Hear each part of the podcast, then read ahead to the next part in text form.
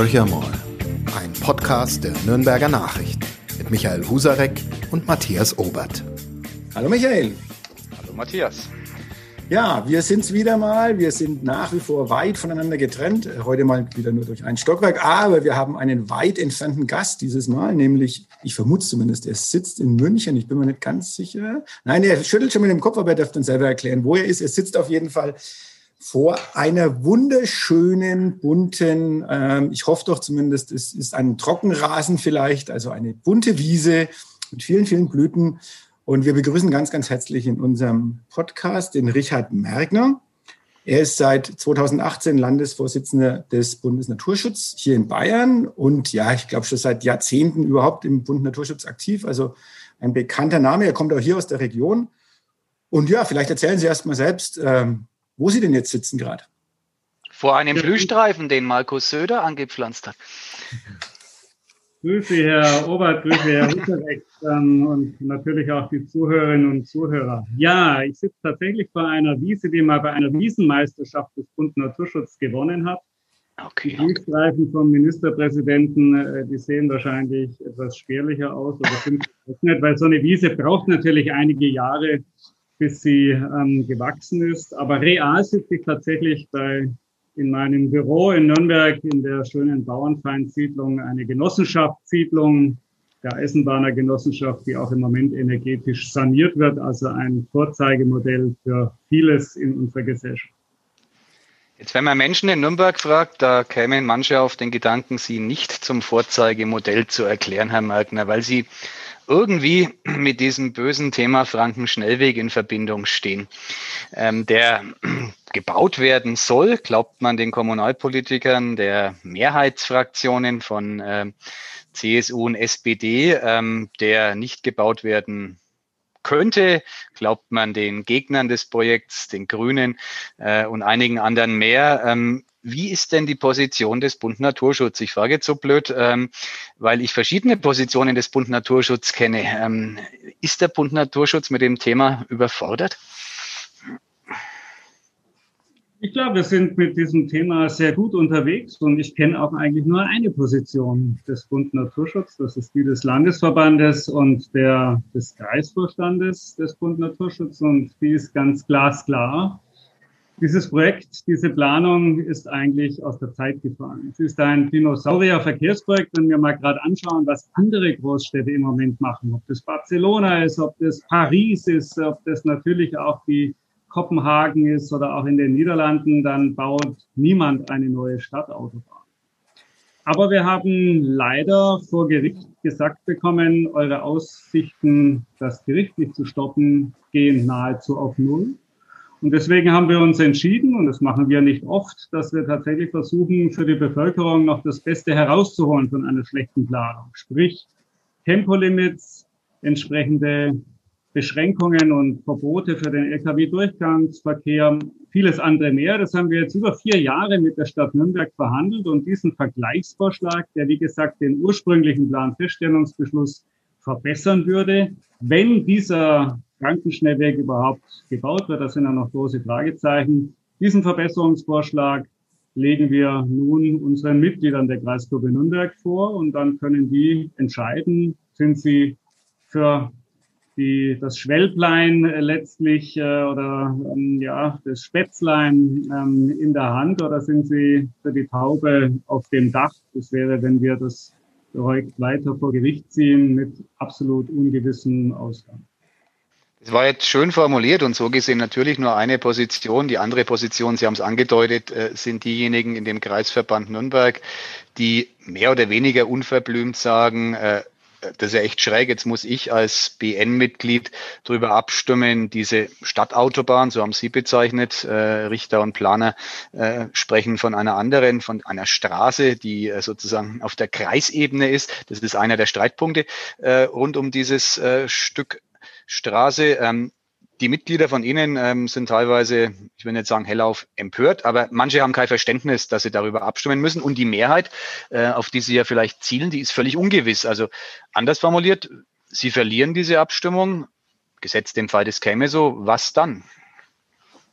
Also eigentlich bin ich da ganz entspannt und wir haben uns natürlich auch in den Jahren, auch gerade im Landesvorstand des Bund Naturschutz und auch in der Geistgruppe viele Gedanken gemacht. Denn was kann denn passieren? Es ist urdemokratisch, wenn man sagt, über so eine Frage, wo man natürlich völlig unterschiedlicher Meinung sein kann, lässt man nicht nur die Vorstände entscheiden, sondern auch die Mitglieder.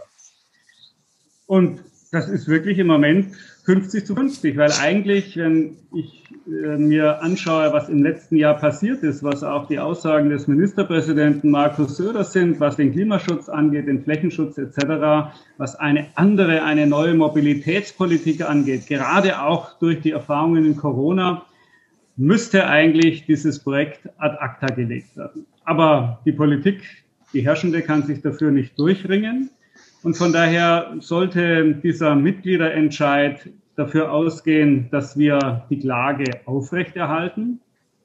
Dann schauen wir, wie das weitergeht. Aber dann ist ja das, was die Stadt Nürnberg schon zugesagt hat an Verbesserungen, an weniger Lärm, an weniger Dreck, an weniger Gestank, äh, eigentlich ist sie da im Wort, das dann trotzdem zu machen. Mhm. Und äh, Sollten Sie für diesen Vergleich stimmen, dann haben wir da eine Grundlage, wo dieses Projekt, wenn es überhaupt kommt, wenn es finanziert werden kann, wenn es durchgesetzt werden kann, auf jeden Fall verbessert wird. Die Hoffnung ist nach wie vor, dass die Stadtspitze von Nürnberg und auch die Spitze der Rathausfraktionen und das Ganze spielt natürlich auch äh, in den Heimatort des Ministerpräsidenten hinein, der sich ja massiv für diesen Frankenschnellweg eingesetzt hat. Er müsste auch das Geld geben. Wenn also tatsächlich äh, man das überhaupt alles noch zusammenbekommt, ähm, dann soll es so sein. Aber im Moment glaube ich auch, dass tatsächlich äh, andere Entscheidungen fallen können, weil wir brauchen die Hunderte von Millionen dringender für mehr Grün in der Stadt, für vieles mehr, für bessere Pflege, für die Sanierung von Schulen etc. oder auch für eine neue Konzerthalle an einem guten Standort, am besten auf dem Parkplatz an der Meistersingerhalle. Aber die ist ja gerade gestorben und Sie haben den Ministerpräsidenten jetzt mehrfach erwähnt. Ähm, der war doch zwischenzeitlich mal ergrünt. Da müsste er doch ein entschiedener Gegner dieser Straße sein. Ähm, warum ist er denn dafür? Glauben Sie an die Ergrünung des Markus Söder? Oder ist er wieder verblasst? Nun, äh, Herr Husarek, Sie haben ja selber das in Ihrem Kommentar neulich entsprechend äh, dargelegt, dass man doch enttäuscht sein kann von den großen Worten, die in den Mund, Mund genommen werden. Klimaschutz ist eine epochale Aufgabe etc.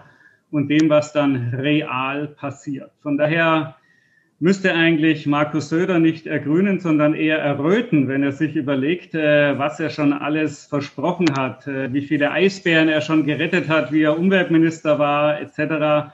und was davon jetzt übrig geblieben ist. Von daher, wir sind alle lernfähig. Ich hoffe, dass ähm, wenn äh, die Belastungen durch Corona tatsächlich einmal weniger werden, dass dann Klimaschutz, Flächenschutz, Schutz unserer biologischen Vielfalt tatsächlich auch wieder in den Fokus nicht nur des Ministerpräsidenten, sondern auch der gesamten bayerischen Staatsregierung und der Landtagsmehrheit kommen. Wenn wir jetzt mal 50 Kilometer weitergehen, Herr Mergner, also wir haben jetzt den Frankenschnellweg, äh, jetzt würde ich mal sagen, da gibt der Bund Naturschutz ureigenste Positionen auf. Äh, Sie sagen, okay, Spätzchen oder Taube, ja, kann man so sehen.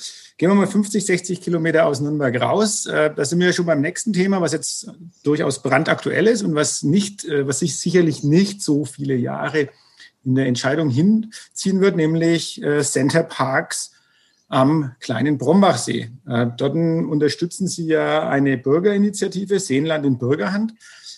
Aber auch dort war es ja so, dass es innerhalb des Bund Naturschutz durchaus Verwerfungen gab und dass man jetzt eigentlich, wenn man sich die Broschüren so ein bisschen anschaut und auch die Berichterstattung, dass man sagen muss, man kommt eigentlich schon wieder einen Schritt zu spät. Ist das so? Ja, es wäre uns natürlich recht gewesen. Wir hätten schon dann von diesem Projekt erfahren, wie anscheinend Strippen gezogen worden sind. Es soll ja schon 2017 auf höchster Ebene der bayerischen Staatsregierung, des damaligen Landrats Wegmann und auch des Bürgermeisters hier zu Verhandlungen gekommen sein mit einem Investor. Und das ist schon ein Punkt, den man hier kritisieren kann, dass tatsächlich schon Vorgespräche laufen und man eben gerade nicht die Bevölkerung demokratisch in einen Prozess einbezieht, wie soll es denn bei uns aussehen? Wollen wir das? Ist es gut für die Region oder schadet es eher? Und Sie haben natürlich recht, auch im Bund Naturschutz vor Ort äh, hat man erst eine Meinungsbildung betrieben. Man hat sich damit auseinandergesetzt, man hat ein Positionspapier erarbeitet und dann kam man sicherlich wieder in die Situation, vor der wir oft stehen, nämlich die Frage, versuchen wir noch das Schlimmste zu verhindern, also ein Projekt zu verbessern, oder sagen wir, wir haben die Chance eigentlich, dass ein Eingriffsprojekt, ob das eine Straße ist oder ob das eben jetzt dieser Centerpark ist, dass der nicht kommt und dass wir etwas anderes an diese Stelle setzen. Und das Spannende auch für mich war, dass tatsächlich es sich nun erhärtet hat ähm, durch unser ehrenamtliches Engagement, dass diese Firma aus Frankreich natürlich jetzt nicht nur das Gute will, äh, in Anführungszeichen, für die Region, sondern dass sie natürlich Gewinne machen will. Das ist ja legitim. Aber wie ich jetzt erfahren habe, dass in anderen Center Parks der Firma eben schon die einzelnen Häuser zum Verkauf angeboten werden, dass dieser ganze Park letztlich so wie ein Bauträgermodell funktioniert, dass man nämlich äh, strategische Investoren sucht, von Blackstone bis äh, sonst wohin, die dann da einsteigen. Da erscheint das Ganze dann schon in einem etwas anderen Licht. Und wenn es zutreffen sollte, dass der Mutterkonzern Pierre et Vacances dass die ihr Hauptgeschäft nicht mit dem Betrieb dieser Ferienparks machen. Der ist laut äh, den entsprechenden ähm, Wirtschaftsberichten eher negativ. Das heißt, da fallen dann auch keine Steuerzahlungen für die Gemeinde an, sondern eben durch den Verkauf, ob an Privatleute, so wie das im Sauerland passiert ist, oder eben an strategische Invest Investments, dann muss man das Ganze nochmal anders betrachten. Äh, und von daher sind da so viele Fragen noch offen, dass wir, glaube ich, in einem guten Diskussionsprozess sind. Das Raumordnungsverfahren soll ja erst kommen. Äh, es äh, informieren sich jetzt Bürgerinnen und Bürger. Ähm, es wird einen Meinungsbildungsprozess geben und wir wollen als Bund Naturschutz dort auch mitmischen. Und zwar, wenn ich das noch sagen darf, nicht, weil wir nichts anderes zu tun hätten. Für unsere ehrenamtlichen Leute vor Ort ist es wirklich immer schwierig, sozusagen in solche Kampfprojekte hineinzukommen, sondern weil es dort um einen höchst sensiblen und schönen und guten Wald geht. Und Aber warum wir auf der einen Seite 150.000 Bäume äh, der Motorsäge anheimfallen lassen wollen und auf der anderen Seite schauen, dass wir in Nürnberg oder anderswo wieder mehr Bäume pflanzen, das geht einfach nicht zusammen. Zu diesem schönen Wald nur eine Anmerkung, also muss man redlicherweise immer dazu sagen. Äh, der ist schön, aber zwischendurch auch mal ein bisschen verseucht. Ähm, ist ein ehemaliges Muna-Gelände, also ein Munitionslager, das über Jahrzehnte lang von verschiedensten äh, Armeen tatsächlich genutzt wurde, auch von der US Army und von der Bundeswehr, schon eine lange Geschichte hinter sich hat. Jetzt, man könnte ja auch argumentieren, Mensch, ist doch schön, da kommt ein Konzern, Pierre Vacances, Sie haben es gesagt, äh, äh, der saniert jetzt da mal. Das kostet die ja auch einige Millionchen. Sie haben jetzt gerade das Geschäftsmodell skizziert. Ähm, der Bund Naturschutz, um das nochmal klar festzuhalten, hat wahrscheinlich mit der Sanierung dieses äh, Bodens, dem, dem verseuchten Erdreich, das ja teilweise oder vielleicht sogar flächendeckend ausgetauscht werden müsste, nichts dagegen. Oder würden Sie sagen, so wie es jetzt ist, momentan ist es ein äh, umzäuntes Areal, in dem äh, viele Wildschweine leben, sonst äh, sich wenig tut, äh, würden Sie sagen, so wie es ist, soll es bleiben? Also es leben natürlich noch ein bisschen äh, mehr äh, an, an Tierchen äh, als nur ein paar Wildschweine, wenn man mal in den Boden hineinschaut äh, oder in die Feuchtstellen. Aber ganz klar, äh, die äh, Bundesregierung in dem Fall ähm, und beziehungsweise der Besitzer, die Bundesimmobilienanstalt, die ist hier im Obligo, nämlich dass natürlich saniert wird. Mhm. Und ähm, davor will sie sich anscheinend drücken. Und das zweite Spannende ist ja, dass eigentlich dieses Gebiet nicht nur für Ausgleichsflächen für andere Natureingriffe vorgesehen war, sondern dort schon Ausgleichsflächen realisiert worden sind. Also man hat gesagt, ich brauche dieses Gebiet tatsächlich, um Eingriffe woanders, auch für Baugebiete, für Straßen äh, etc. Äh, zu kompensieren. Und von daher ist eigentlich diese Fläche zum einen schon belegt und zum anderen steht sogar im Koalitionsvertrag von CDU, CSU und SPD auf Bundesebene, dass die Bundesimmobilienanstalt einen Teil ihrer Besitztümer für den Naturschutz hergeben muss. Und von daher ist nicht ihr erstes äh, Ziel hier, Geschäfte machen zu müssen, soweit wir jetzt auch in der Kommunikation mit der Bundesimmobilienanstalt wissen, äh, sind ja nicht selber auf die Idee gekommen, sondern es ist an sie herangetreten worden, Bayerische Staatsregierung. Naja, und dann haben die natürlich gesagt, okay, dann ähm, öffnen wir uns erstmal den Prozess. Ob überhaupt schon verkauft ist, ist auch noch nicht offen. Und wir sind hier zumindest jetzt in einen Austausch hineingeraten und werden weiter etwas Licht in das Dunkel bringen, was leider die Kommunalpolitik vor Ort eben über die vergangenen Jahre nicht gemacht hat. Und das ist das, was wir auch kritisieren, weil hier die Bürgerinnen und Bürger letztlich dann ein Stück weit vor vollendete Tatsachen gestellt werden und das darf nicht sein. Haben wir ja die Situation dort, dass aus der Bürgerschaft, zumindest wenn ich ähm, die Artikel und Beiträge von meinen Kolleginnen und Kollegen, die dort vor Ort sind und darüber berichten und schreiben, ähm, dass die Politik weitgehend, also es gibt ja ganz, ganz wenige, die sich dagegen ausgesprochen haben und die jetzt, sage ich mal, im politischen Spektrum oder in, dem, in, in den politischen Machtverhältnissen jetzt nicht die ganz große Rolle spielen. Also es gibt eine breite Phalanx an Kommunalpolitikern, die Hurra schreien. Und es kommt aber ein bisschen so vor, als würde aus der Bevölkerung raus, ähm, also ein ganz breiter Widerstand ist noch nicht erkennbar, sondern eher, dass viele sagen, ja, das bringt auch äh, wirtschaftliche Impulse und so weiter. Das ist ja eine Situation, die der Bund Naturschutz so in den letzten Jahren vielleicht gar nicht mehr so kennt, dass eigentlich aus der Bevölkerung raus eher Zustimmung kommt für das Projekt und den Naturschützern ähm, so ein bisschen der kalte Wind entgegenbläst. Haben Sie den Eindruck oder haben Sie den Eindruck, dass dort wirklich sich noch ein breiter Widerstand entwickeln wird? Also ich finde es erstaunlich, dass äh, überhaupt äh, schon so intensiv diskutiert wird, weil äh, nach dem Motto, wir haben da den großen Fisch an Land gezogen, das ist alles nur gut äh, für die Region, alle werden davon profitieren. Äh, wenn natürlich so kommuniziert wird und man auch schon den Eindruck erweckt, das Ganze wäre schon letztlich äh, entschieden, dann haben es natürlich viele schwer. Von daher ich kann das nicht einschätzen vor Ort ähm, und mag ja auch sein, wenn sich tatsächlich äh, äh, mit einem demokratischen Prozess äh, die Menschen dafür entscheiden und man das auch rechtlich hinbringt. Okay, aber dieser Prozess hat meines Erachtens noch nicht stattgefunden.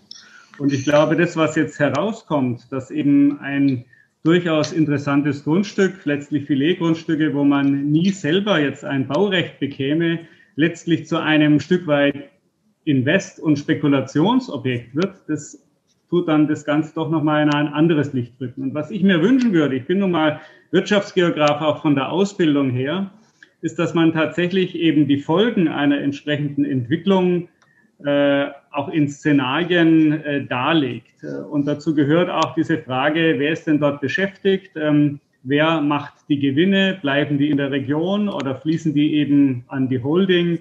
Wie ist es in Zukunft und gäbe es nicht auch Alternativen? Und wie wirkt eben so ein Magnet in Anführungszeichen auf diejenigen, die auch dort eine Ferienwohnung äh, vermieten oder verpachten wollen? All diese Fragen sind meines Erachtens noch nicht geklärt, aber es gibt halt schon die Werbefilmchen, nachdem das Ganze eigentlich schon gebaut sein sollte. Mhm. Da gibt es ja sogar äh, zu dem Punkt, den Sie gerade zuletzt genannt haben, eine Initiative im Mittelfränkischen Bezirkstag. Die linken Fraktion im Bezirkstag ähm, äh, möchte diskutieren über genau den Aspekt, den Sie gerade benannt haben, dass dort eher aus dem Niedriglohnsektor beschäftigt wird, dass vor Ort de facto wenig hängen bleibt. Also die Diskussion ist ja noch nicht ganz ähm, beendet. Das haben Sie zu Recht gesagt, Herr Markner, die beginnt ja erst.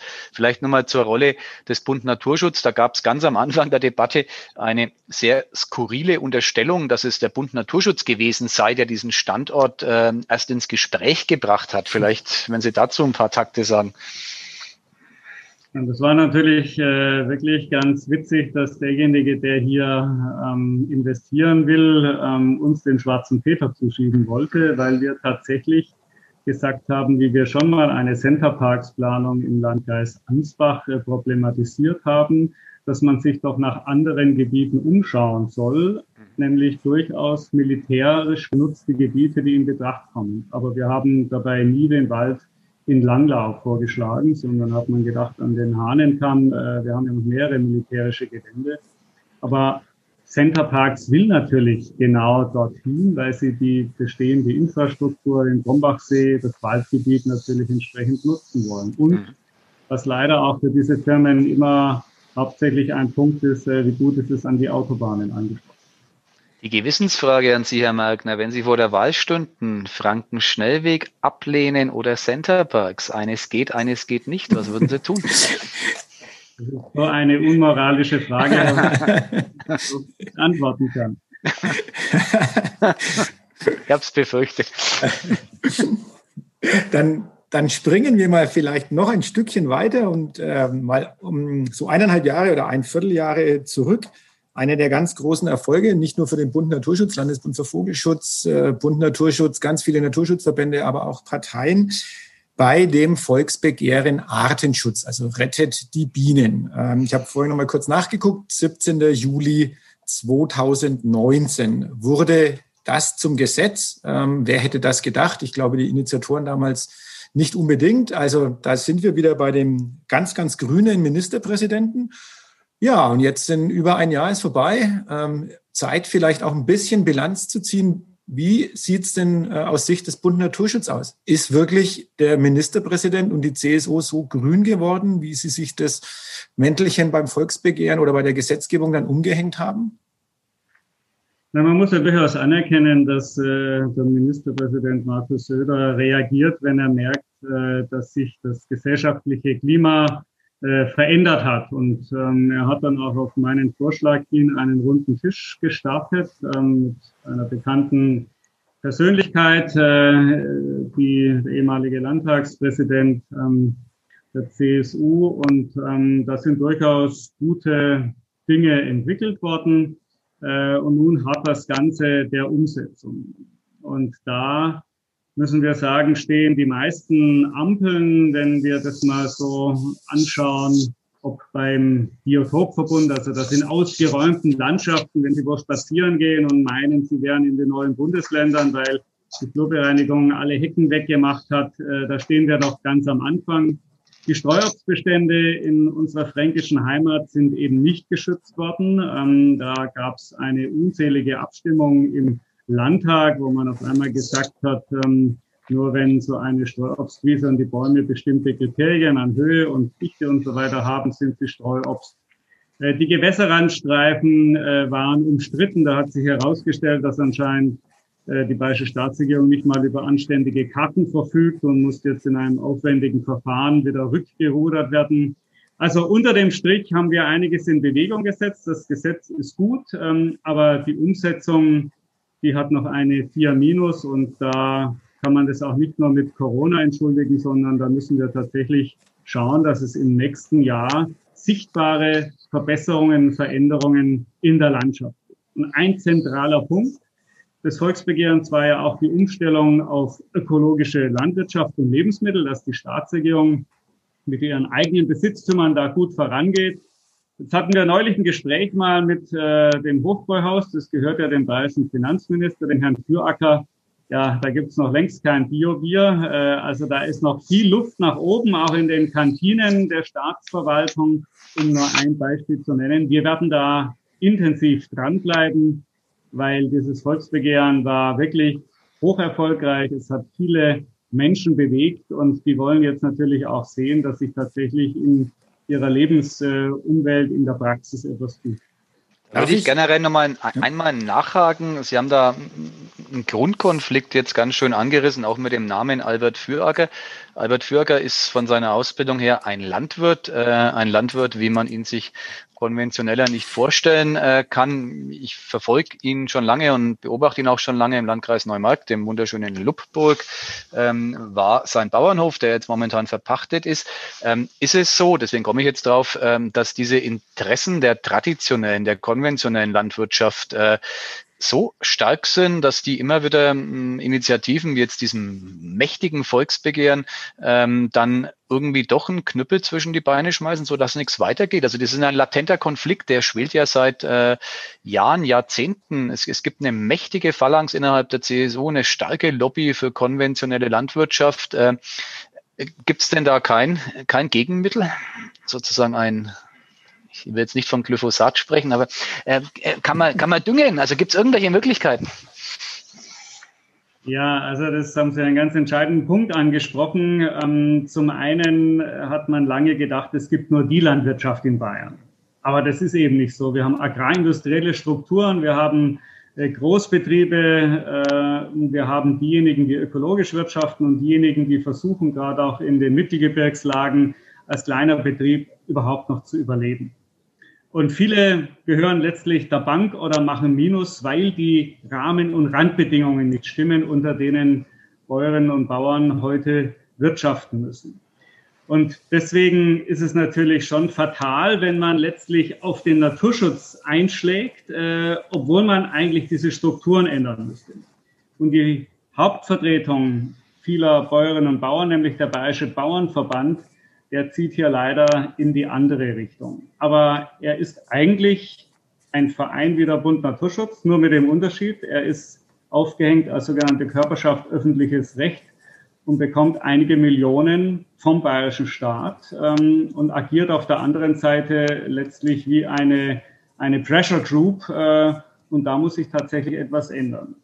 Denn schauen wir jetzt auf die letzte Entscheidung, die uns sehr schwer im Magen liegt, nämlich auf der europäischen Ebene. Da geht es um die Verteilung eben von 60 Milliarden Euro pro Jahr für den Agraretat die bislang maßgeblich eben danach ausgeschüttet werden, ähm, je Hektar, also als Flächenprämie. Und da haben sich wieder tatsächlich diejenigen Interessen innerhalb der Landwirtschaft durchgesetzt, die eher die Großstruktur bedienen, als diejenigen, die an einer kleinbäuerlichen, vielfältigen, multifunktionalen Landwirtschaft Interesse haben.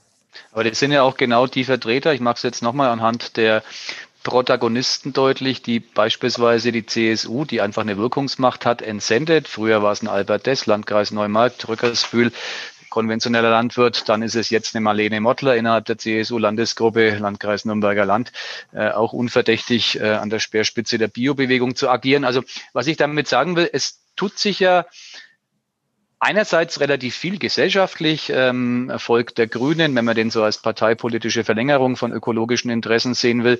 Die Bund Naturschutz Wirkungsmacht. Äh, sie werden immer größer, sie werden immer einflussreicher, sie blockieren äh, durchaus einiges und bringen manches auch durch, das undenkbar war. Andererseits gesamtgesellschaftlich das Klima, Bundeslandwirtschaftsministerin Julia Klöckner als ein Beispiel, äh, ist ja nach wie vor oldschool. Also woher schöpfen Sie die Zuversicht, ähm, ähm, jeden Tag aufzustehen und da wieder ein Stück weiter was zu verändern? Das ist ja irgendwie ein Kampf gegen Windmüll.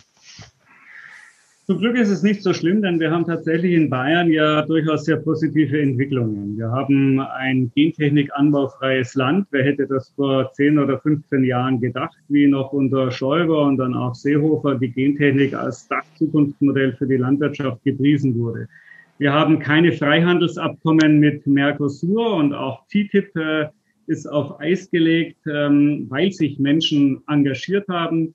Wir haben ein Wachstum des ökologischen Landbaus, also Bäuerinnen und Bauern, die umstellen. Wir haben Spitzenbetriebe in Bayern, ob das die Neumarkter sind oder die Andexer, die zeigen, dass ein anderes Wirtschaften fair zur Natur und fair zu den Bauern und Bäuerinnen möglich ist. Aber ich gebe Ihnen natürlich recht, auf Bundes- und auf europäischer Ebene, da müssen wir noch andere Mehrheiten bekommen. Ähm, wenn Sie sich anschauen, ähm, wie die Agrarminister der einzelnen Bundesländer jetzt in dieser Debatte um die Geldverteilung argumentiert haben, äh, dann hat das schon ein anderes Gewicht. Aber man muss klar sagen, Deutschland hat in der Ratspräsidentschaft ähm, äh, der EU, die sie jetzt gehabt haben, dieses äh, halbe Jahr in diesem Bereich völlig versagt. Frau Glöckner hat hier eben weder die biologische Vielfalt noch den, äh, den ähm, Verringerung der Pestizide noch den Klimaschutz im Auge gehabt, sondern sie hat äh, Interessen bedienen wollen. Und ähm, Markus Söder als CSU-Vorsitzender hat hier nicht dagegen gehalten. Von daher, wir werden daran arbeiten, dass auch offen wird, äh, wer steht eben für welche Politik in diesem Land. Und dann müssen die Wählerinnen und Wähler auch entscheiden in ihrer Abwägung, ähm, wem sie ihre Stimme geben. Lassen Sie uns nochmal vielleicht nach Bayern kurz zurückspringen. Ähm, Energiewende noch als Thema. Ähm, wir, wie sehen Sie oder wie sehen Sie es als Bund Naturschutz im Moment den Stand der Dinge? Ähm, Windkraft nach wie vor ein, ein schwieriges Thema, ähm, auch keine Veränderung im Moment richtig in Bayern in Sicht. Solarenergie, Biogas, wo setzt der Bund Naturschutz seine Schwerpunkte? Ähm, auch da gibt es ja durchaus ja, Auseinandersetzungen innerhalb der Organisation, weil es Menschen gibt, die sagen, wir wollen die Windräder nicht äh, wegen äh, den Vögeln, die äh, damit getroffen werden können oder auch vertrieben werden. Äh, Solarenergie, ähm, große Flächen, die der Landwirtschaft dann entzogen werden oder auch ähm, den, den Biotopen. Ähm, und bei Biogas äh, über die, den Maisanbau in Bayern brauchen wir nicht weiter sprechen, glaube ich. Also wo soll es denn hingehen, der Weg? Also zum Glück sind wir uns da im Bund Naturschutz, weil wir hier eine lange Tradition haben, doch äh, im großen Stil einig, auch wenn wir intensiv die einzelnen Punkte diskutieren. Aber wir kommen auch aus der Anti-Atom-Bewegung. Wir haben für die solare Zukunft, für die Energiewende, für den Atomausstieg gekämpft und haben all die Alternativen, die Sie jetzt angesprochen haben, überhaupt erst auf den Weg gebracht. Ich werde am Freitag äh, im Landkreis Hof sein, in Zellanger. Da hat der Bund Naturschutz vor 22 Jahren die erste Windkraftanlage in Bayern hingestellt. Ähm, da haben alle noch gesagt, ähm, äh, der Wind weht bei uns nicht genügend äh, etc. Inzwischen äh, haben wir über 1000 Windkraftanlagen in Bayern. Zu den einzelnen Punkten. Wir stehen wirklich an einem Scheideweg. Es laufen immer noch Atomkraftwerke. Wir haben immer noch Kohlestrom im Netz. Äh, man träumt nun von Wasserstoff, äh, selbst Hubert Aiwanger als Wirtschaftsminister, der aus Russland kommen soll. Absurd. Von daher, unser Energiekonzept heißt glasklar Energie sparen. Und da haben wir noch riesige Potenziale. Effiziente Technik einsetzen. Ich sitze hier in meinem Büro. Das wird durch die Abwärme eines Blockheizkraftwerkes gewärmt, äh, das gleichzeitig Strom produziert, damit der PC läuft und das Licht an ist. Ein hoher Wirkungsgrad und dann eben klar das Ziel 100 Prozent erneuerbare Energien. Und das heißt, wir brauchen mehr Windkraftwerke am richtigen Standort. Wir brauchen mehr Solar auf all den Dachflächen, die noch frei sind, als Priorität an den Fassaden der Gebäude, auch zur Eigenstromnutzung etc. wird im Moment intensiv diskutiert über die Novelle des Erneuerbaren Energiengesetzes auf Bundesebene. Und wir brauchen auch in Anteilen tatsächlich Bioenergie. Und die darf eben nicht aus Mais kommen, sondern die muss aus den Reststoffen kommen. Aus Gülle, aus Landschaftspflegematerial oder auch, wie wir das zusammen sogar mit dem Bayerischen Bauernverband, allerdings mit der Kreisgruppe in Rhön-Grabfeld, absolut ähm, innovativ vormachen, aus Blühpflanzprojekten. Das sind schon 100 Hektar. Wenn Sie da reingehen, dann steht der, der Hanf, äh, natürlich äh, CBD-Hanf, äh, zwei Meter über Ihnen und die Wicken und so weiter. Und äh, das ist sowohl Lebensraum für Insekten, für Vögel und kann aber dann anschließend energetisch verwendet werden und trotzdem steht am Feld immer noch was, dass dann auch die einzelnen Schmetterlingsraupen etc. auch über Winter einen Unterschlupf haben. Anders wie wenn ich so eine Blühwiese ansehe und dann eben wieder ihr den Garaus mache im Herbst. Also es haben, wir haben große Potenziale, gerade in Bayern, auch mit den Bürgerenergiegenossenschaften. Sie sind blockiert, sie sind ausgebremst worden, Stichwort 10H Abstandsregel für den Wind, unzähliges Schlechtmachen der Energiewende, äh, hier leider auch vor allem durch die CSU. Und jetzt muss dieses Ruder wieder herumgerissen werden. Wir haben jetzt in Bayern Windkümmerer. Ja, das ist ja ein toller Job. Wie, wie der Biberbeauftragte, sehr schön. Ja, genau, das ja, wunderbar. Wenn Sie, wenn Sie aber eben dann an 10H zerschellen oder an den Rahmen- und Randbedingungen, äh, die die Bundesregierung und der Bundestag setzt, also das sind gewaltige Aufgaben für den Klimaschutz, für den Atomausstieg. Wir haben die Konzepte, wir haben leider noch nicht die Macht, sie umzusetzen. Vielleicht noch ein letztes, ein ein äh, großes Unternehmen hier aus der Region, Scheffler, machen natürlich ähm, Kugellager auch für Windkraftwerke. Die verkaufen im Moment 90 Prozent ihrer Windkraftwerkskugellager wo? In China, aber nicht in Europa, nicht in Deutschland, nicht in Bayern. Die würden die auch hier verkaufen sind wir in Bayern gelandet, Herr Magner, und da würde ich dann gern nach Nürnberg äh, nochmal überleiten. Da gibt es einen Baumkümmerer, der ist Oberbürgermeister dieser Stadt.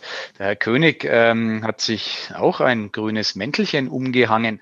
Ähm, ist es anders als bei Markus Söder ein äh, glaubwürdiger schwarzer Grüner? Also wie, wie, wie bewerten Sie die Situation des ökologischen Umbaus der Stadt Nürnberg? Es gibt ja immerhin ein Klimaschutzpaket.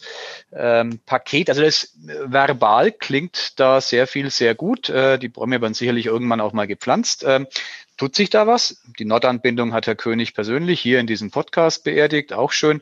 Ähm, also sind Sie da zufrieden? Also es steht mir sicherlich nicht an, den äh, Oberbürgermeister nach der kurzen Amtszeit äh, zu bewerten. Ähm, aber ich finde, ähm, er hat äh, gute Duftmarken gesetzt. Ähm, und ähm, wenn er seine Ankündigungen umsetzt, äh, dann ist es sicherlich äh, auf einem guten grünen Weg. Äh, aber man muss jetzt mal schauen, wie es konkret wird bei den Haushaltsentscheidungen.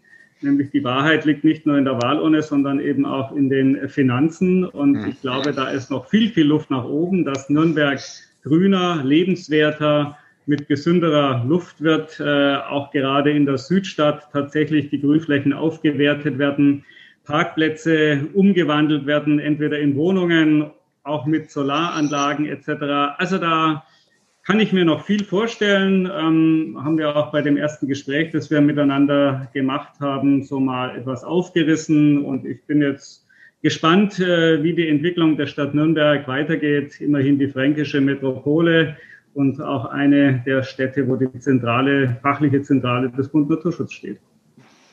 Meiner Seite die sozusagen vorletzte Frage. Ja. Sie sind ja wirklich jetzt sehr, sehr lang äh, beim Bund Naturschutz dabei, haben manchen Strauß mit ausgefochten. Ähm, wenn Sie jetzt mal in die Zukunft blicken, äh, für die nächsten 10, 20 Jahre, Sie haben in den letzten Jahren viele Erfolge erzielt. Ähm, aber trotzdem, wenn man auf Klimawandel guckt, auf die Vernichtung von äh, wertvollen Flächen, es schreitet als weiter voran, Versiegelung von Flächen. Und jetzt mal so mit Blick auf die nächsten 10, 20 Jahre, ist für den Bund Naturschutz und für Sie persönlich das Glas halb voll oder eher halb leer? Also wenn man sich die gesamten Daten anschaut, dann ist eigentlich das Glas halb leer, weil wir stehen vor einer riesigen Herausforderung, einer wirklich sozial-ökologischen Transformation unserer Wirtschaft, von Unternehmensbereichen, auch unseres persönlichen Lebensstils. Äh, nicht nur, weil wir dafür für uns und für unsere Kinder eine Verantwortung haben, sondern auch für andere Menschen in der Welt, die wir mit unseren bisherigen Wirtschaften brutal ausbeuten, wo Menschenrechte nichts gelten, ob das das Sojaimport ist äh, für auch die äh, Futtertröge von fränkischen Bauern, das aus Südamerika kommt, aus Brasilien, aus Regenwaldvernichtung etc. Geschweige denn, dass wir ähm, unsere äh, Industriestandorte, egal welches, was sie produzieren, tatsächlich klimaneutral machen und auch hier eben eine entsprechende ja, Veränderung vornehmen. Von daher ich bin immer noch hoch motiviert, äh, diesen Prozess mit anzutreiben. Ähm, aber wir haben leider hier eher fünf nach zwölf als fünf vor zwölf. Was mich allerdings optimistisch stimmt, ist, dass wir nicht nur mit Fridays for Future eine Jugendbewegung im vergangenen Jahr massiv auf der Straße hatten und die ist nicht eingeschlafen, sondern dass sich auch in den Unternehmen, äh, Stichwort Scheffler oder andere, man sich mit den Fragen der Klimaneutralität, äh, mit steigenden CO2-Preisen und mit dieser Verantwortung auch für die Lieferketten intensiv auseinandersetzt. Aber ohne Druck von unten, ohne das Infragestellen, auch ohne den Schulterschluss zwischen denjenigen, die sich um mehr ähm, Gerechtigkeit, äh, Einhaltung von Menschenrechten, soziale Absicherung kümmern und denen, die sich um äh, den Schutz der Lebensgrundlagen kümmern, werden wir es nicht schaffen. Von daher bin ich da auch intensiv dabei, Brücken zu bauen. Wir brauchen diese Bereiche, wir brauchen den gesellschaftlichen Diskurs, damit wir dieses Land Bayern und auch Deutschland tatsächlich weiter umbauen. 5 nach 12 ist die perfekte ja. Überleitung zum letzten Punkt, den wir ja mal ansprechen müssen. Unbedingt, unbedingt. Die, die wenigen Menschen, die uns zuhören, das wollen. Äh, den ersten FC Nürnberg, ähm, da war es 5 nach 12, jetzt ist es wieder 5 vor 12 nach dem fulminanten Sieg in Osnabrück, der durch einen noch fulminanteren Derby-Sieg äh, übertroffen werden wird. Richard Merkner, ist es überhaupt opportun aus ökologischen Gründen dem Profifußball irgendwelche Sympathien abzugewinnen? Tun Sie das? Also im Moment tue ich mir schwer, äh, wenn nämlich diejenigen, die ehrenamtlich kicken, äh, nicht kicken dürfen, aber die Profis kicken dürfen. Das halte ich für unsäglich und eine falsche Maßnahme Corona, weil man muss auch sein Immunsystem stärken. Äh, und der Fußball ist leider als Profifußball auch zu einem Investment verkommen. Das sieht man ja weniger am ersten FC Nürnberg, sondern an Bayern München. Äh, aber von daher, ähm, natürlich ist Fußballspielen eine schöne Sache. Äh, was mir nicht gefällt, ist, dass mit Steuergeldern man dann die Polizei bezahlen muss, dass sie mhm. Fans alkoholisiert etc äh, wie Vieh äh, irgendwo in den Bahnhöfen absichern muss. Also diese Auswüchse, mit denen habe ich nichts am Hut. Ähm, und ich fiebere, wie Sie auch merken, jetzt nicht unbedingt mit dem ersten FC Nürnberg. Wir haben es befürchtet. Aber ich, äh, ich äh, bolze gerne privat ähm, und ich schaue mir auch das eine oder andere Spiel an. Wahrscheinlich müssen Sie schon wegen der grünen Farbe eher mit dem Kleeblatt sympathisieren. Oder können wir Ihnen einen Tipp entlocken für das Derby am Sonntag? Hier müssen wir den Podcast schneiden. naja, äh, da werde ich jetzt politisch antworten, äh, nachdem wir sowohl in Fürth eine starke Kreisgruppe und Mitgliedschaft haben wie in Nürnberg, ist natürlich ein Unentschieden das Beste. ich, also, ich sage ja, dass die Fürther Fans, die nicht da sein werden, werden sie im Stadion ganz schnell über den Frankenschnellweg zurückfahren würden mit eingezogenem Kopf, aber das nur am Rande. In diesem Sinne, ähm, vielen, vielen Dank. Ich glaube, der Michael hat seinen Tipp abgegeben. Äh, kann nur ein Derby-Sieg werden. Ähm, Absolut, 4 zu 1. 4 zu 1, okay. Ähm, ähm, ja, ich bin nicht so optimistisch. Ich, ich sage mal, wenn es ein knappes 2 zu 1 wird, dann bin ich schon ganz, ganz dankbar. Und wir haben ein politisch korrektes Unentschieden von Seiten des Bund Naturschutz vom Herrn Mergner. Vielen Dank dafür. Ähm, ja, dann gucken wir mal, wie es am Sonntag ausgeht. Und wir gucken vor allem auch, wie es beim Bund Naturschutz weitergeht, wie diese vielen, vielen Punkte, die wir heute auch ansprechen konnten, wie sich das weiterentwickelt. Vielen Dank nochmal dafür. Und wir haben sicherlich Gelegenheit, ein andermal nachzuhorchen, ähm, ja, wie, weit, wie es denn weitergegangen ist. Danke, Herr Magner. Tschüss. Ciao dann. Mehr bei uns im Netz auf nordbayern.de.